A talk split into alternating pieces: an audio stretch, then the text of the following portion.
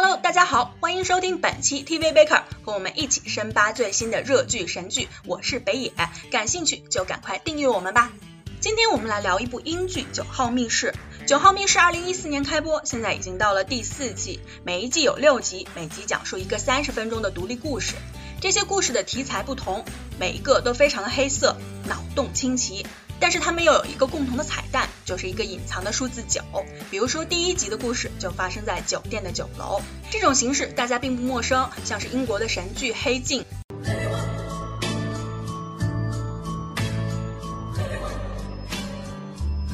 但是自从和美国的网飞通婚以后，虽然说编剧查理布鲁克没换，《黑镜》的科技预言感总像是掺了水的炮打灯，闻着还行，后劲儿不足。但是九号密室从一个小众的冷门剧，现在是越玩越嗨。虽然说每一集的品质吧还是有参差的，但是总体脑洞毫无枯竭之象。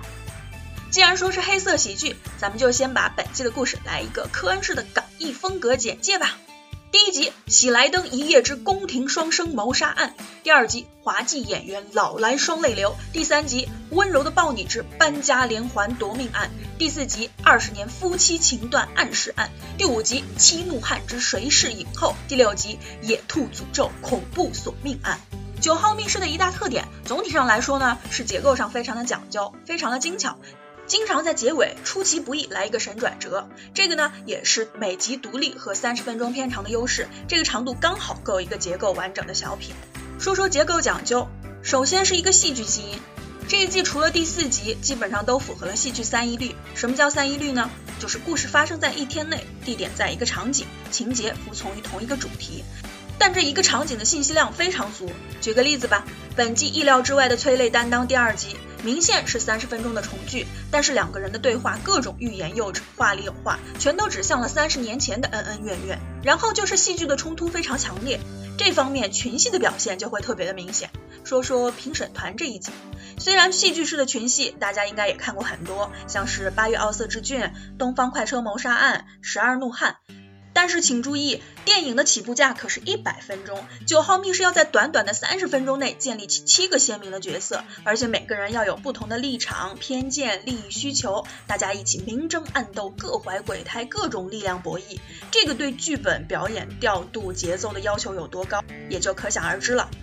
提到表演，真是要给两位主演的神演技给跪了。很显然，两个人的舞台剧经验非常的深厚，情绪表现也非常的细腻。在滑稽演员的那集，两个人打照面的一瞬间，西装男的欲说还休，后来我们才会读懂，这一个眼神里面就有埋怨、有指责，也有悲痛。落魄男呢是愧疚中有讨好。两个人的那些滑稽节目，不仅台词又多又高速，也都对演员的节奏感、配合默契，还有肢体的表现力要求非常的高。不过说起来，两位主演每集都尝试截然不同的角色，有什么娘炮啊、奸臣贼子啊、冷血杀手呀，比女朋友还粘人的房产中介，对婚姻失去热情的中年男，想一想也是超级过瘾的。另外，不知道大家有没有发现这一季还有一个客串彩蛋，就是《极品基老伴》里面那个忘性巨大的小老太太。Sometimes I forget little things, but I'd be horrified if anybody ever noticed. 不过光凭以上呢，还不能把《九号密室》称之为神剧。《九号密室》在舞台剧结构的基础上呢，还会用结构的本身来开脑洞，让结构来参与叙事。怎么理解呢？在连环杀人案的那一集，用了倒叙的手法，先是给出了一大堆的疑问，然后在每次倒推十分钟，一边揭秘一边制造新的疑问。再比如第四集，用结婚誓词做线索，但是那些浪漫的誓言，无论贫穷还是富贵，无论健康还是疾病，至死方休，都被故事诠释出了一种令人毛骨悚然的全新含义。这才叫解构婚姻。另外一个也是我个人最喜欢的特色，就是恶搞解构各种类型，甚至是超出了影视范畴的形式。第一集就是一个沙翁大杂烩，包括了沙翁剧很多常见的主题，像是政治谋杀、爱情，还有阴差阳错的天伦重聚。沙翁迷和考据癖重症患者很容易在其中找到哈姆雷特呀、皆大欢喜呀，还有仲夏夜之梦的影子。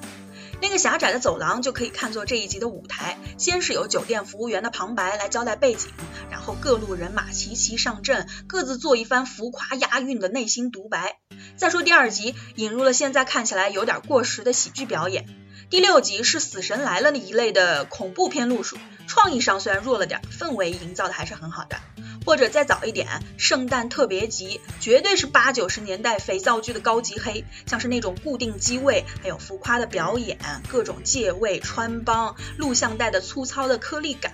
还有台前幕后的撕逼，都非常的逼真。再早一点儿，我个人非常喜欢的一集，应该是入室行窃偷一幅画的那一集。说是哑剧，其实我觉得更像是京剧里著名的三岔口。